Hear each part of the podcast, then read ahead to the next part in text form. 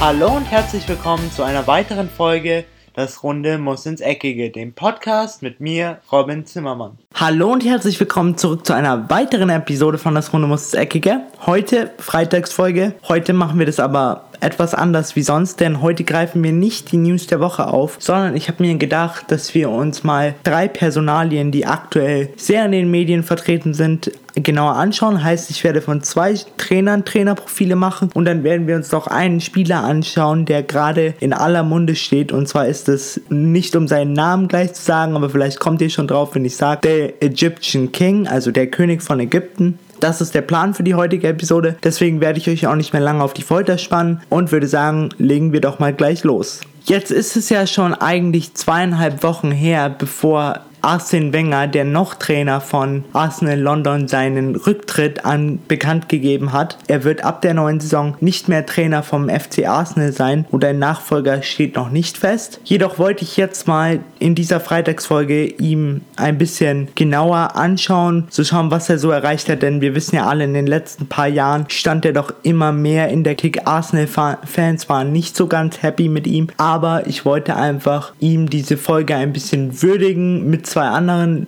Leuten, über die ich später noch reden werde, aber ihm insbesondere, denn meiner Meinung nach ist er einer der größten Trainer, die wir je im Weltfußball hatten. Er hat sich durch dick und dünn gekämpft mit dem FC Arsenal, er hat große Erfolge gefeiert, er hat aber auch niedersch niederschmetternde Saisons mit ihnen durchgestanden. Und das, worauf ich hinaus will, er hat es immer durchgestanden, er hat immer seinen Mann gestanden, er hat gesagt, was er denkt, von daher finde ich einfach, dass er einer der größten Trainer ist, die es aktuell noch auf diesem Planeten gibt. Jedoch hoffe ich natürlich auch, dass Arsenal nicht seine letzte Station sein wird. Und davon gehe ich auch mal stark aus, denn ich könnte mir gut vorstellen, dass er vielleicht zu seiner in seine Heimat zurückkehrt, vielleicht als Trainer vom Straßburg, wo er angefangen hat zum Beispiel. Klar, das wäre natürlich ein großer Rückschritt, aber ich glaube nicht, dass Wenger im Alter von 68 Jahren, geboren am 22.10.1949, noch daran denkt, wie weit er sich jetzt noch als Trainer entwickeln kann und ob es noch eine höhere Stufe über Arsenal gibt. Ich glaube einfach, dass er jetzt seine Karriere schlussendlich noch ausklingen lassen will, sich jetzt noch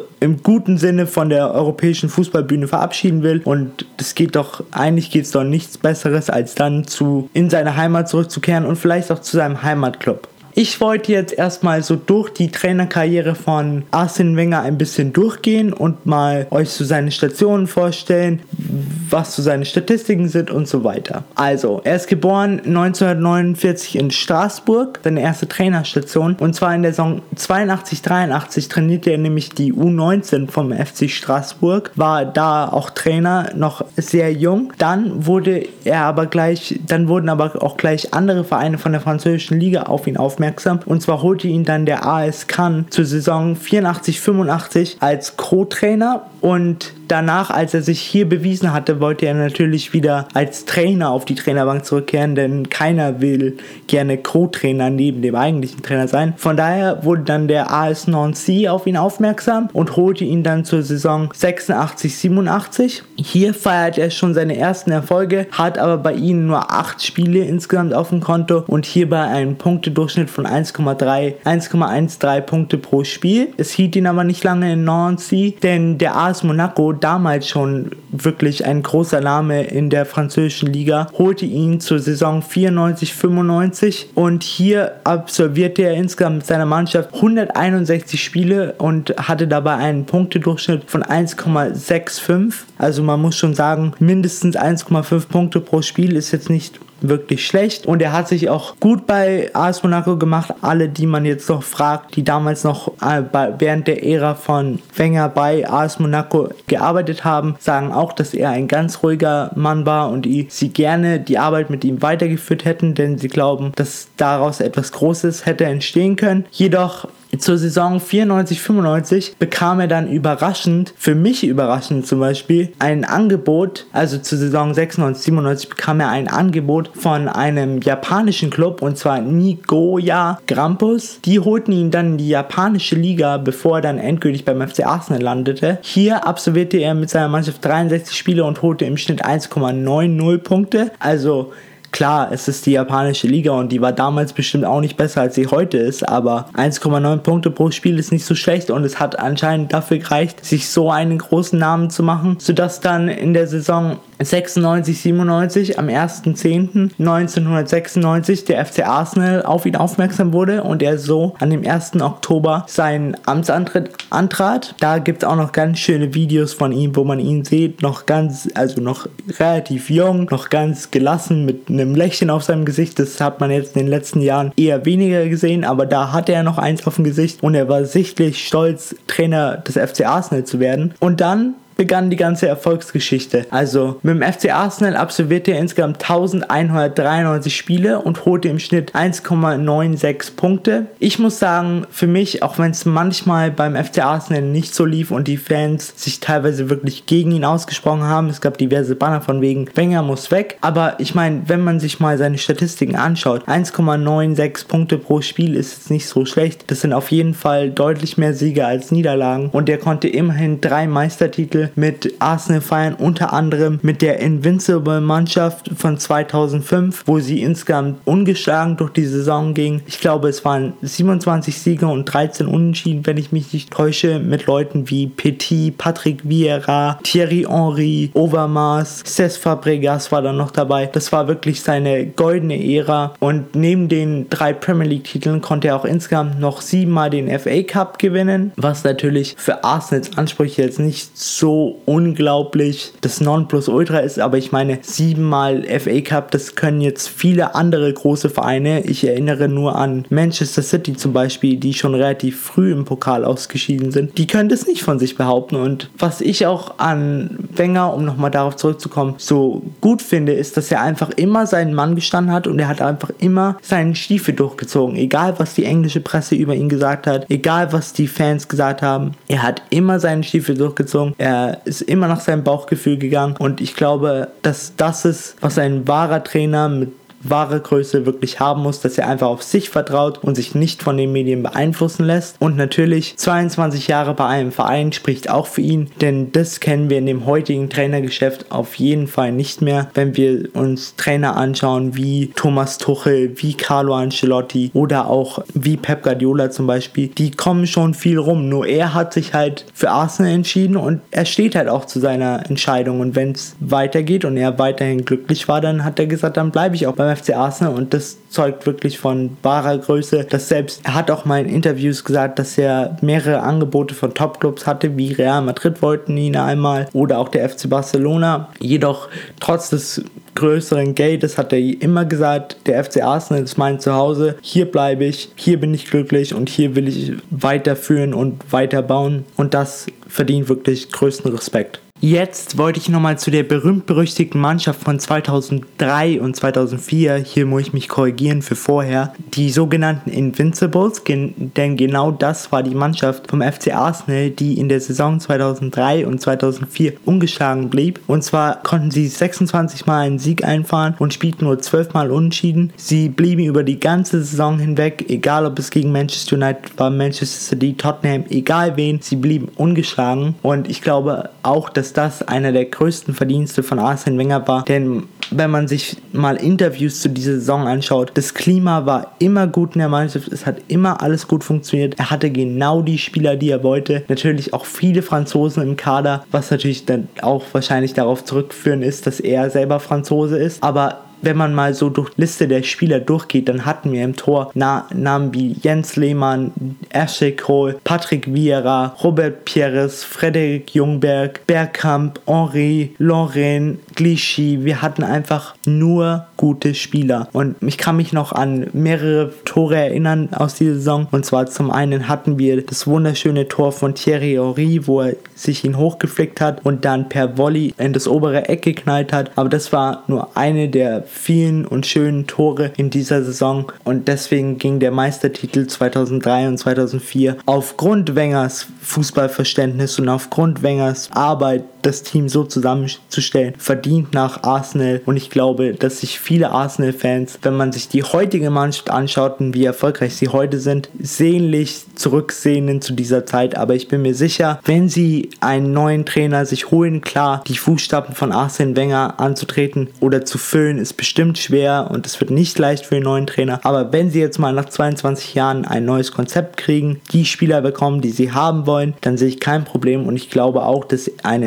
erfolgreiche Zeit wie 2003 und 2004 wieder zurück nach Arsenal kommen wird und sie vielleicht in den nächsten paar Jahren mal wieder englischer Meister werden. Wer weiß, im Fußball ist alles offen. Wir werden auf jeden Fall sehen und ich bin gespannt.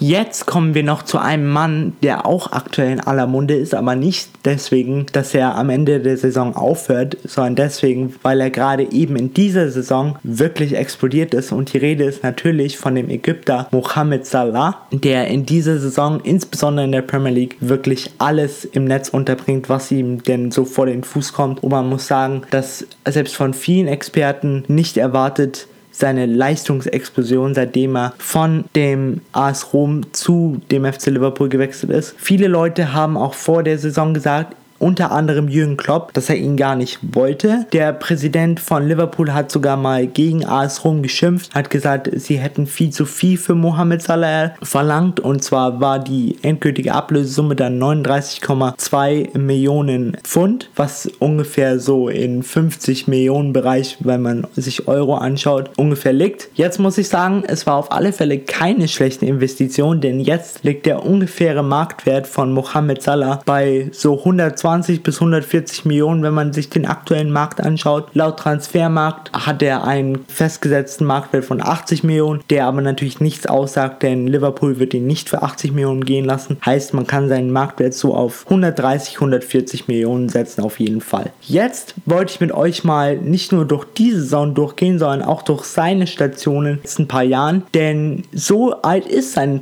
ist seine Spielerkarriere noch gar nicht, denn er ist ja erst 25 Jahre alt und zwar war, seine Spielerkarriere begann 2010, 2011 bei Arab Contra, das, äh, und zwar in der U19. Hier hat er ein Gehalt von 25.000 Euro kassiert. Das ist ein ägyptischer Jugendverein von ihm, wo auch immer noch sein Herz dran hängt. Das be beteuert er auch in vielen seiner Interviews immer noch, wo er sagt, ohne die hätte er es niemals auf die große Bühne in Europa geschafft. 2012, 2013 wechselte er dann für eine Ablöse von 2,5 Millionen Euro zum FC Basel. Und hier schien seine Karriere so langsam den Lauf zu nehmen, den er erwartet hat, denn hier steigerte sich auch sein Marktwert dann auf 1,5 Millionen Euro. Eine Saison später wurde dann der FC Chelsea auf ihn aufmerksam. Und zwar wollten die Blues ihn auf jeden Fall verpflichten und zahlten auch für ihn dann deutlich mehr als sein Marktwert eigentlich war. Und, und zwar genau das Doppelte, denn sein Marktwert lag zu der Zeit bei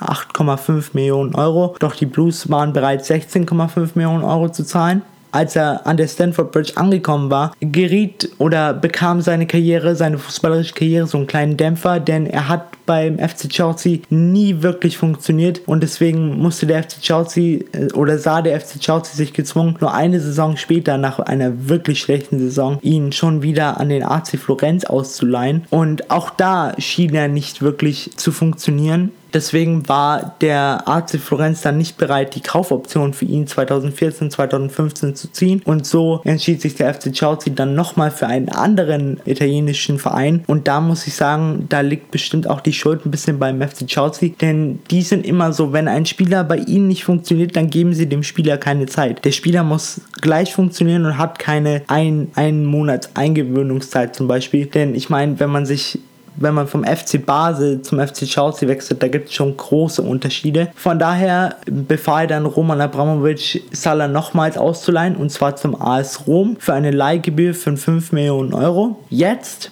explodierte Salah. Hier fing es dann langsam an, wieder alles zu klappen. Er schoss Tore, er machte Vorlagen und nach Leihende entschied sich dann AS Rom für ein Schnäppchen 2016, 2017 Salah zu verpflichten und zwar für 15 Millionen. Jedoch lag sein Marktwert damals bei 23 Millionen, was nur darauf zurückführen ist, dass der FC Chelsea ihn unbedingt loswerden wollte und nicht noch größere Verkauf oder Verluste eingehen wollte, denn sein Gehalt war damals auch schon extrem hoch. Von daher wollten sie sie auch nicht mehr sein Gehalt länger zahlen. Deswegen haben sie sich anscheinend dazu entschieden, ihn dann zum AS Rom zu verkaufen. Und insbesondere in der letzten Saison hat man dann gesehen, wie gut er doch eigentlich ist. Und ich glaube auch, dass der FC Chelsea sich ein bisschen ärgert, dass sie ihn abgegeben haben. Denn in der letzten Saison schoss er wirklich Tore über Tore, er machte Vorlagen, er hat wirklich AS Rom weitergeholfen, er hatte auch viele Man of the Match Titel, er wurde auch einmal Spieler des Monats in Italien, kam auch am Ende in das Team of the Season äh, in Italien. Und dann wurde der FC Liverpool auf ihn aufmerksam. Und zwar der Präsident vom FC Liverpool, denn wie rauskam erst neulich, wollte Jürgen Klopp den, äh, Klopp den Ägypter erst gar nicht, aber trotzdem wechselte er dann von AS Rom für 42,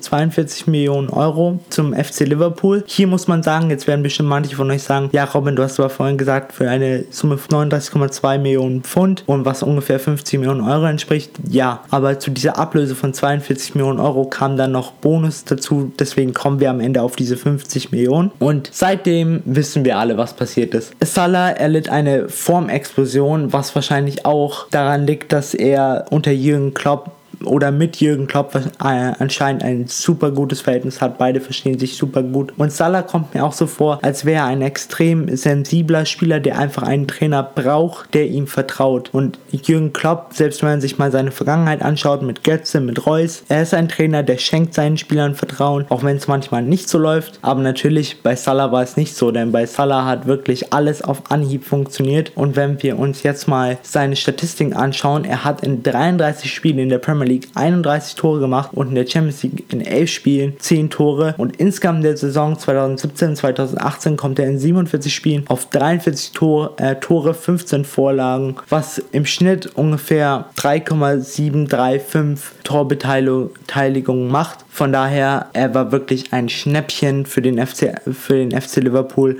und da muss sich der FC Chelsea echt mal fragen, warum funktionieren Spieler wie Kevin De Bruyne, wie Salah bei ihnen einfach nicht? Denn es scheint ja, sie können funktionieren und sie funktionieren bei anderen Vereinen. Aber um nochmal auf Salah zurückzukommen, wirklich ein Glücksgriff für den FC Liverpool und ich hoffe, dass er dem FC Liverpool trotz Gerüchte, dass Real Madrid an ihm interessiert sei, noch länger erhalten bleibt. Denn ich glaube, mit dem Sturmtrio von Mané, Firmino und Salah können sie noch Großes erreichen. Jetzt wahrscheinlich schon, jetzt schon sicher im Champions League Finale. Von daher bin ich mir sicher, dass da noch Großes entstehen kann und auf jeden Fall Großes entstehen wird. Und ich bin mir auch sicher, dass er dem FC Liverpool noch länger erhalten bleibt. Denn wenn man sich jetzt mal auf, auf seine Person konzentriert, Mohamed Salah ist ein sehr aus ausgeglichener, sehr bescheidener und sehr schüchterner Spieler. Er ist einfach einer der Spieler, er hat keine Tattoos, er ändert seine Frisur nicht alle zwei Tage, er konzentriert sich einfach nur auf den Fußball und kriegt einfach den Job hin. Also wenn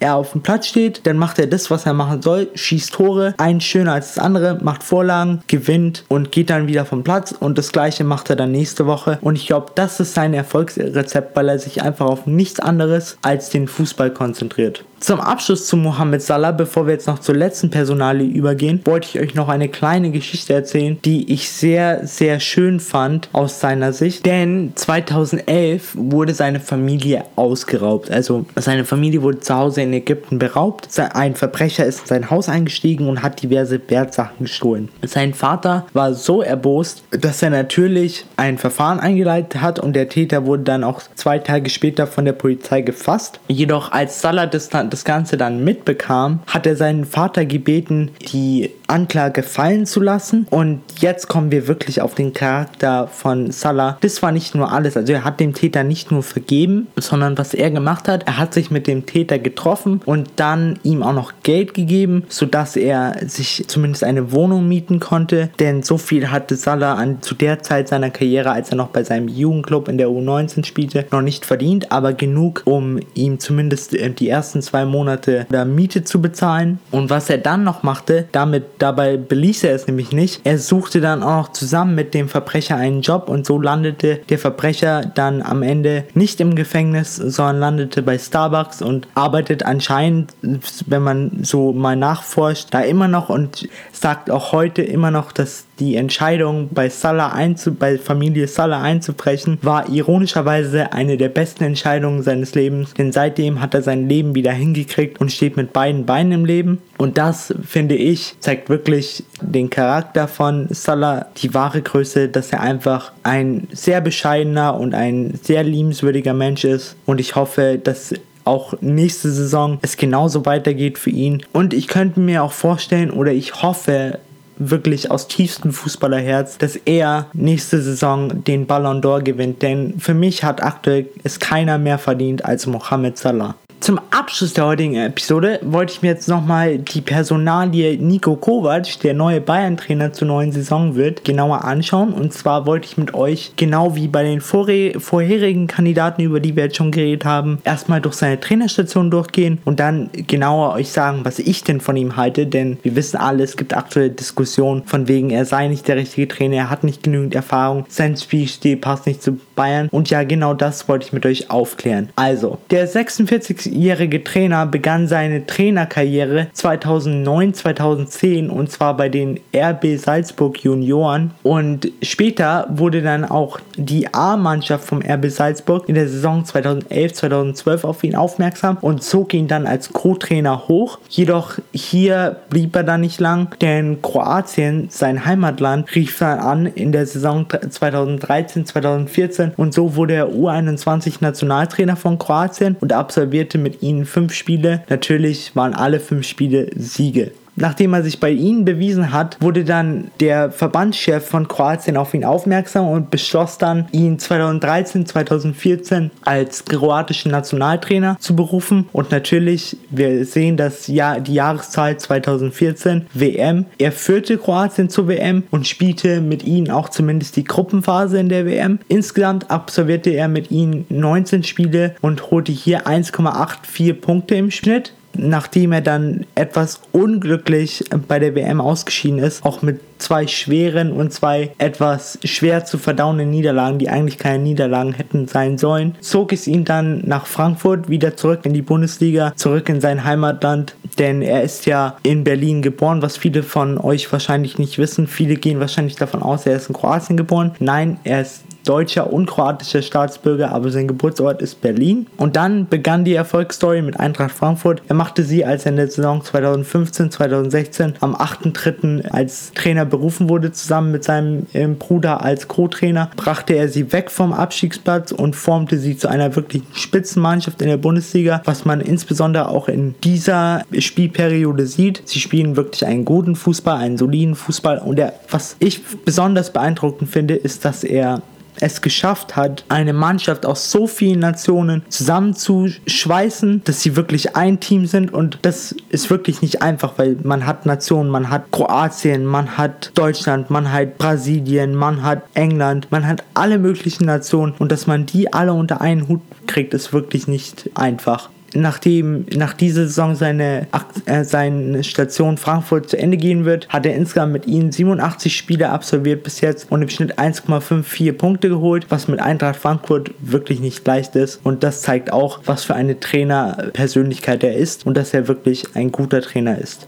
Ob er bereit ist für den FC Bayern, ist die andere Frage. Manche sagen immer, und da gehören auch viele Experten dazu, sagen, dass er nicht bereit ist für den FC Bayern aufgrund seiner internationalen Erfahrung. Also er hat keine internationale Erfahrung. Und da muss ich gleich mal widersprechen. Denn als Nationaltrainer von Kroatien sie zur WM zu führen und dann auch noch bei der WM zu spielen, ich glaube, dass das ungefähr auf dem gleichen Level ist, wie Champions League zu spielen. Von daher Internationale Erfahrung hat er auf jeden Fall. Was äh, auch noch ein dickes Pro für ihn ist oder was für ihn spricht, ist, dass er viele Nationen unter einen Hut kriegt. Beim FC Bayern haben wir auch viele Nationen. Wir haben Frankreich, wir haben Polen, wir haben Deutschland, wir haben Brasilien, wir haben Kolumbien, wir haben Spanien. Da gibt es einfach auch total viele Nationen und wenn er das einfach schon so bei Frankfurt hingekriegt hat, dann zeugt das auch von seiner, von seiner charakterlichen Art, dass er mit den Spielern viel spricht, dass er den Spielern Vertrauen schenkt, dass er einfach eine Mannschaft Mannschaft zusammenschweißen kann. Und wir wissen ja alle, wie wichtig das Klima beim FC Bayern ist und wie viel das Klima beim FC Bayern ausmachen kann. Von daher bin ich mir auch hier sicher, dass der FC Bayern trotz, so scheint es, einer Notlösung schlussendlich die richtige Lösung, sich für die richtige Lösung entschieden hat. Klar, jetzt kommen wir nochmal auf die Diskussion zurück, ob das relativ, ob das ethisch war, wie der ganze Wechsel abgelaufen ist, ob das stilvoll war oder stillos. Ich muss sagen, der FC Bayern hat einfach